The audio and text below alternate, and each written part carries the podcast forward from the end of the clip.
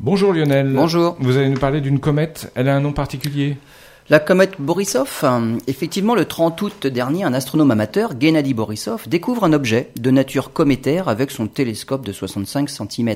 C'est sa huitième découverte depuis 2013. Les premières mesures ont indiqué une orbite dont l'excentricité est supérieure à 1, limite qu'il ne faut pas dépasser pour dessiner une orbite autour du Soleil, ce qui veut dire que cette comète ne fait que passer dans le système solaire et qu'elle vient d'ailleurs dans notre galaxie. Avec les premières déterminations de son orbite, les astronomes commencent à émettre des hypothèses sur son origine. Elle voyage à un centième de pourcent de la vitesse de la lumière, ce qui veut dire qu'elle parcourt en une année-lumière en 10 000 ans. Eh bien, parmi les 647 étoiles les plus proches, il semblerait que l'étoile Kruger 60, qui se trouve à 13 années-lumière dans la constellation de Céphée, ce soit la candidate. Euh, mais la trajectoire indique que la comète se trouvait à pratiquement deux années-lumière de l'étoile, ce qui fait un peu loin pour un nuage cométaire équivalent à notre nuage de Oort dans le système solaire.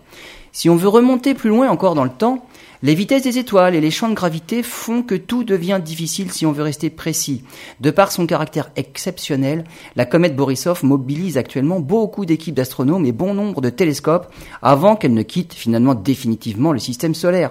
Pour les amateurs, il faut un d'au moins 40 cm pour espérer la voir, même au plus près de la Terre, en décembre prochain, et elle ne sera alors observable malheureusement que depuis l'hémisphère sud.